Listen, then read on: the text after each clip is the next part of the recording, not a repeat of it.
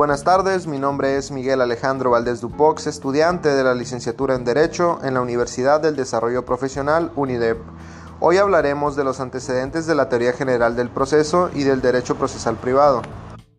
La evolución del derecho procesal mexicano se encuentra vinculada tanto a la evolución política y social del país como al desarrollo general del derecho nacional.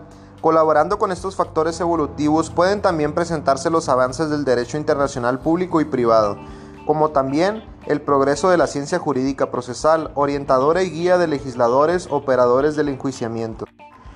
La evolución del derecho difícilmente resulta susceptible de un fraccionamiento en siglos y décadas. La fecha de mayor relieve resulta sin duda el año 1917, en que se promulga la Constitución Política de los Estados Unidos Mexicanos, fruto de la revolución social que habría de señalar un nuevo rumbo a la vida del país. La Constitución de 1917 produjo nuevas bases para la organización y proveyó de nuevos principios y garantías tanto al enjuiciamiento penal como al civil, marcando igualmente nuevos derroteros en materia de composición de conflictos laborales. Sin embargo, si se atiende directamente a la evolución de la legislación procesal, las fuentes directas del enjuiciamiento mexicano contemporáneo no aparecen sino hasta la década de los 30, cuando en concomitancia con la consolidación del nuevo régimen quedaría a México el carácter de Estado moderno de derecho donde fueron promulgadas dos nuevas leyes relativas tanto a la organización de la Administración de Justicia como a los enjuiciamientos civil y penal, así como a la regulación de los órganos encargados de la composición de litigios laborales y fiscales. Al examinar la evolución del derecho procesal mexicano existe un último aspecto. Por un lado, en México subsiste lo que bien pudiera calificarse de pluralismo jurídico y por otro, el sistema procesal adolece de una curiosa exploración del federalismo. Así, por un lado, un significativo porcentaje de la población residente en varias de las entidades federativas, organizando en comunidades indígenas de composición de litigios a las que recurre de modo regular y sistemático, ignorando o repudiando la validez y vigilancia del sistema de enjuiciamiento estatal entre la federación y los estados que le integran faculta a cada uno de estos a dictar sus propias leyes tanto del enjuiciamiento como de la organización judicial. Las diversas circunstancias a que hemos venido aludiendo, aunadas a nuestras propias limitaciones, nos llevan a trazar no un cuadro detallado y sistemático de todas las instituciones y normas integrantes del enjuiciamiento mexicano, y sí, en cambio, a delinear un panorama general en el que se contemplen los principios orientadores, los problemas salientes y las soluciones más importantes que han venido caracterizando la evolución del derecho procesal mexicano durante los últimos 75 años. El enjuiciamiento mexicano vigente al iniciarse el siglo XX se encuentra estructurado a partir de un cuerpo legislativo elaborado de menor a mayor, en medida durante la última treintena del siglo anterior. Las características generales de tal enjuiciamiento son, como veremos, en gran medida similares a los de los restantes países latinoamericanos y no del todo diversas a los de los enjuiciamientos integrantes de la familia jurídica romano-germánica. La pertenencia del enjuiciamiento y del derecho mexicano a tal sistema jurídico deriva directamente de la colonización española que se extendió por un periodo de poco menos de tres siglos a partir del siglo XXI.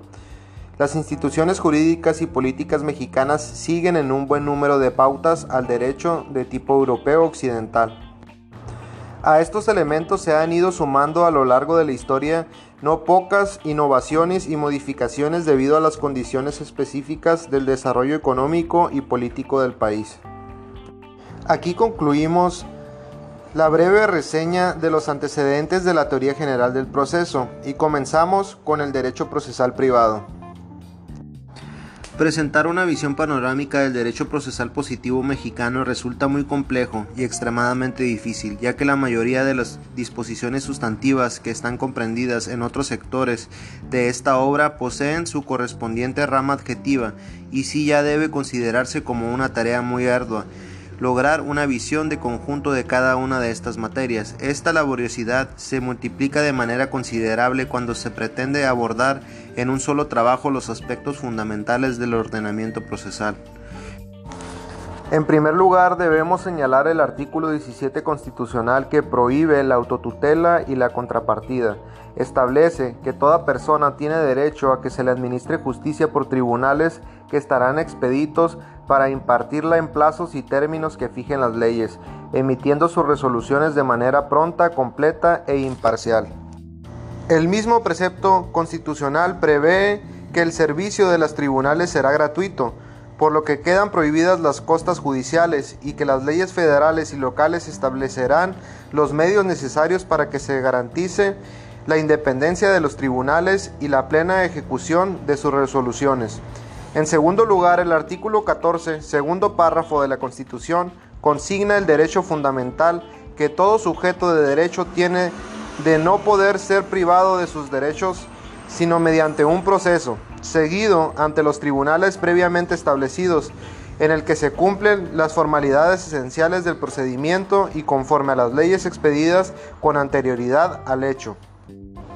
Se trata, como puede observarse, de uno de los preceptos más importantes del ordenamiento jurídico mexicano, ya que consigna la llamada garantía de audiencia o derecho fundamental de defensa en juicio, en tercer lugar, el artículo 13 constitucional prohíbe el establecimiento y funcionamiento de tribunales extraordinarios o por comisión. Y por último, el artículo 16 establece el deber de todos los órganos de autoridad, incluyendo a los juzgadores, de fundar y motivar legalmente todos sus actos que impliquen alguna molestia o afectación, así sea provisional en los derechos de las personas. Además de estas cuatro disposiciones contenidas en el capítulo de garantías individuales, la Constitución también establece en su llamada parte orgánica las bases para la organización de los tribunales federales.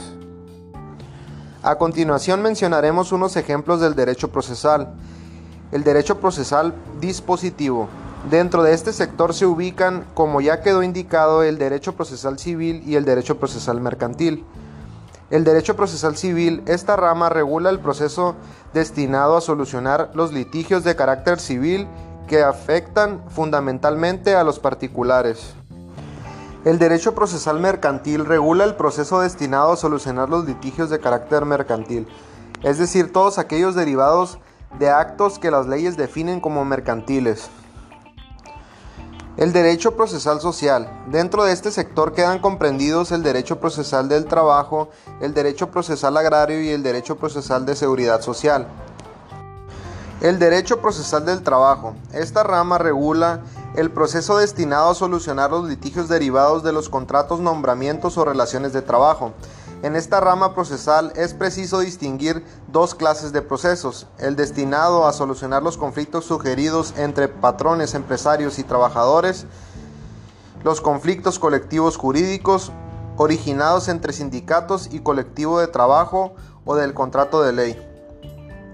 Los conflictos colectivos económicos, que son aquellos que surgen entre sindicatos y patrones, pero que a diferencia de los jurídicos no tienen por objeto la interpretación y aplicación de las normas laborales existentes previamente en los contratos colectivos de trabajo o en los contratos ley, sino su modificación o creación. Los litigios sobre preferencia de derechos en los ascensos y los conflictos intersindicales, o sea, los que se plantean entre dos o más sindicatos entre sí. El derecho procesal agrario. Esta rama regula el proceso destinado a solucionar los conflictos relacionados con la propiedad, la posesión y la explotación de los terrenos rurales, que surgen entre los propietarios privados y los núcleos de población ejidal y comunal, entre estos núcleos entre sí o entre sus miembros. En conclusión, podemos señalar que el proceso ha atravesado por una serie de etapas en las que podemos observar un primitivismo irracional en su origen, mismo que se ha ido matizando y racionalizando a medida que avanzan los años. También es primordial que señalemos que la teoría general del proceso es una parte muy importante del derecho, ya que realiza estudios técnicos jurídicos que tienen una estrecha relación con el derecho. En sentido general, es el cómo funciona la administración de justicia en nuestro país y en cualquier otro que exista esta teoría. El derecho procesal es el conjunto de normas que regulan el proceso judicial, es decir, que regula los requisitos, el desarrollo y los efectos del proceso. El derecho procesal como rama de estudio del derecho privado no es más que el conjunto de normas jurídicas relativas al proceso o conjunto de normas que ordenan el proceso, que regulan la competencia del órgano jurisdiccional, la capacidad de las partes y los requisitos y eficacia de los actos procesales.